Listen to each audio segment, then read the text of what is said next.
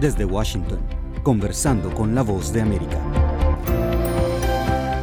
Bienvenidos a nuestro podcast, soy Héctor Contreras y hoy empezamos una serie de episodios especiales cuando se cumplen dos años de la invasión del Kremlin a Ucrania. A lo largo de este tiempo el ejército ruso encontró y se topó con la resistencia de una Ucrania respaldada por importantes aliados internacionales como Estados Unidos, permitiéndole recuperar parte de sus territorios ocupados. Ahora, la fatiga bélica y la falta de apoyo internacional suponen una gran preocupación para los ucranianos cuya contraofensiva está atascada. Para analizar la realidad bélica de esta guerra, tengo el gusto de darle la bienvenida a Luis Villamarín, especialista en asuntos militares, además especialista en geopolítica y política internacional. Luis, un gusto saludarlo. Buenos días, ¿qué tal? Buenos días, Héctor. Un cordial saludo para toda la audiencia de La Voz de América. Muchas gracias. Luis, de forma general y para nuestros oyentes, para que entren en contexto, tras dos años ininterrumpidos de combates, ¿cómo analiza usted la guerra en Europa del Este desde el punto de vista militar?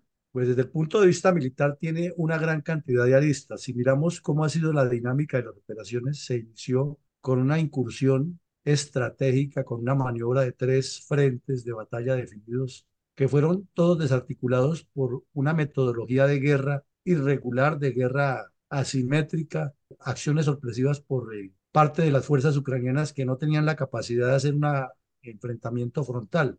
Luego la guerra viró a enfocarse en el Donbass, en el oriente, y posteriormente a enfocarse en Crimea.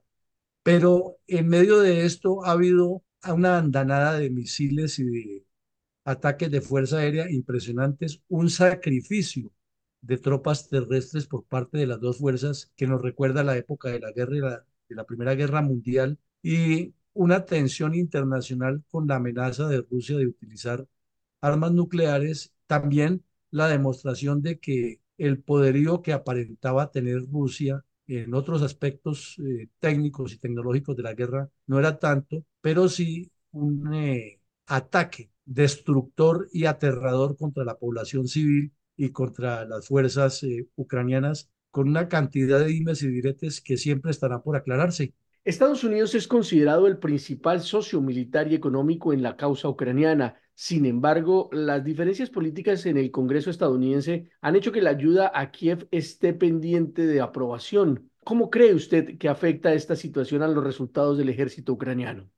Pues lo afecta mucho en la parte operacional y sobre todo en, en lo que se llama la logística, las necesidades y las disponibilidades de la logística para suplir las unidades de primera línea porque naturalmente el apoyo de Estados Unidos es más fluido y en mayor cantidad, pero al mismo tiempo está forzando a la Unión Europea y a la OTAN específicamente a pensar en que su propia defensa tienen que hacerla ellos. Eh, infortunadamente le están dando parte de la razón al señor Trump, pero los ha obligado a reaccionar y lo que más llama la atención de todo este ejercicio es que Alemania volvió a asumir una posición frente a la movilización nacional y frente a los recursos de la guerra que en el futuro puede ser impredecible. ¿Hasta dónde usted cree que podría llegar el ejército ucraniano sin una ayuda militar fuerte de Estados Unidos?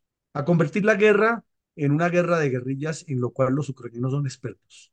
Definitivamente nos parece, siguiendo el curso de la historia y la capacidad militar y el convencimiento del nacionalismo que hay en Ucrania, que jamás Rusia podrá doblegar a Ucrania. En el supuesto caso de que se suspendieran los apoyos de manera constante y persistente como se han venido dando hasta ahora y que Ucrania redujera la capacidad de combate de guerra regular, no reduciría por nada del mundo su capacidad irregular y seguiríamos viendo lo que han hecho ya en las zonas ocupadas del Donbass y Crimea, que son las operaciones especiales, las acciones de comandos, acciones de guerrillas, que además no es nada nuevo en la historia ucraniana. Es decir, se eterniza el conflicto y Rusia sufriría un desgaste impredecible. Además, el riesgo de que Ucrania siga cada vez más actuando de manera sorpresiva dentro del territorio ruso. En medio de las sanciones impuestas por varios países a Rusia, ¿podrá el gobierno del presidente Vladimir Putin sostener los altos costos que genera un enfrentamiento militar? Pues a juzgar por los hechos, hasta el día de hoy los ha sostenido de manera muy hábil. ¿Por qué? Porque primero Rusia es muy grande y segundo tiene un poder geopolítico impresionante que es el petróleo, el gas y los recursos minerales. Pero además cuenta con dos cómplices muy poderosos que son China y Corea del Norte que le han facilitado tanto el cruce con las armas como la compra de sus recursos naturales. Pero fuera de eso tiene un socio comercial que es dual con Occidente y con Rusia, que es eh, India, que le ha comprado demasiado petróleo y le ha facilitado el, funcionamiento. Pero también eh, sumémosle que mientras eh, Turquía juegue como a cinco cartas, porque Turquía juega a ser amigo de los musulmanes, juega a ser amigo de Irak, pero enemigo de, de los eh, chiitas extremistas y de los sunitas extremistas, juega a ser amigo de la Unión Europea, juega a ser amigo de los que están en el Asia Menor y juega también a ser potencia regional. Entonces, con todo ese juego, Ucrania, Rusia le ha permitido eh, tener un apoyo importante dentro de Turquía, que es miembro de la OTAN. Entonces, eso facilita mucho el flujo. Y lo último que se destapó, que tienen unos bancos de tercer nivel y de segundo nivel que están lavando dinero que llega a Rusia tanto por el narcotráfico como por venta de armas o compra de armas o por la venta de petróleo y otros elementos que están ubicados en la antigua Chechenia y otras de las repúblicas de la Federación Rusa. O sea, simplemente Rusia todavía tiene mucho margen de maniobra, además que tiene mucho poder sobre el mar Báltico y tiene capacidad nuclear. No es tan fácil de arreglarla. ¿Cómo anticipa usted el futuro de este conflicto que ya cumple dos años?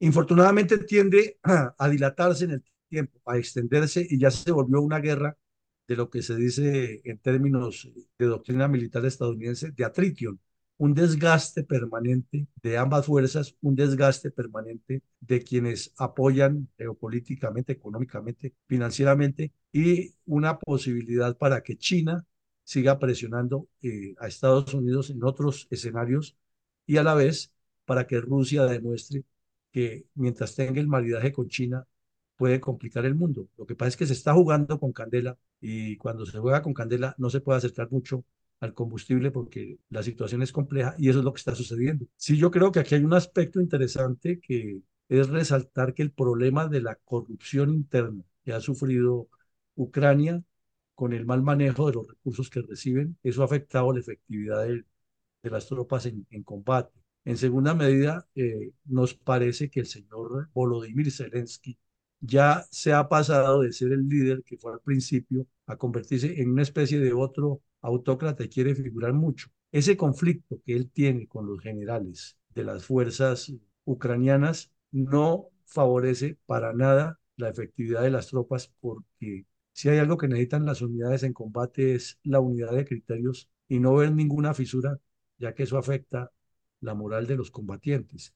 Lo otro es que con tantas bajas que ha tenido tanto Rusia como Ucrania, necesariamente tiene que llegar el momento en que recurren al reclutamiento o de personas más mayores, como ha ocurrido en Rusia, inclusive sacan los delincuentes de la cárcel a combatir, y en Ucrania que ya se habla de que van a bajarle por lo menos un año a la edad del reclutamiento, o sea que jóvenes de 17 años van a tener que ir a la guerra, entonces eso también afecta la situación interna.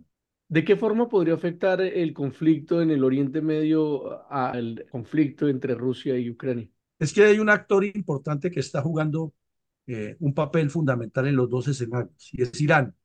Entonces, Irán es el quien dice qué hacer y qué no hacer en Gaza en este momento por medio de Hamas. Pero también Irán ha venido apoyando muy fuertemente a Rusia con armas, con tecnología y con apoyo internacional en organismos multilaterales defendiendo la, la política rusa. Se dice que tiene muchos contactos con Corea del Norte, por medio de la cual también está dándole otro tipo de ayudas a Rusia. Eh, se presume también que le ha ayudado a blanquear dinero con el tema de los hidrocarburos y otros elementos y probablemente Rusia le ha entregado más tecnología nuclear a Irán. Entonces eso hace que la situación se exacerbe porque las relaciones que fueron inicialmente tranquilas entre Rusia e Israel cuando comenzó la invasión a Ucrania se han ido deteriorando progresivamente porque se sabe que Irán está apoyando a Rusia y que a la vez Irán apoya a Hamas. Entonces, donde Israel actúe con contundencia, por ejemplo, contra la fábrica de drones iraníes que están surtiendo a Rusia puede afectar los intereses de inversiones que ya tenga Rusia sobre compras a futuro y eso va a complicar más las cosas. Muchas gracias Luis por compartir estos conceptos con nosotros. con mucho gusto, doctor. A ustedes, estimados oyentes, gracias por su sintonía. Recuerden que de lunes a viernes podrán encontrar nuevas entrevistas en nuestro canal de YouTube, así como en las plataformas de podcast de Apple. Hasta nuestra próxima emisión.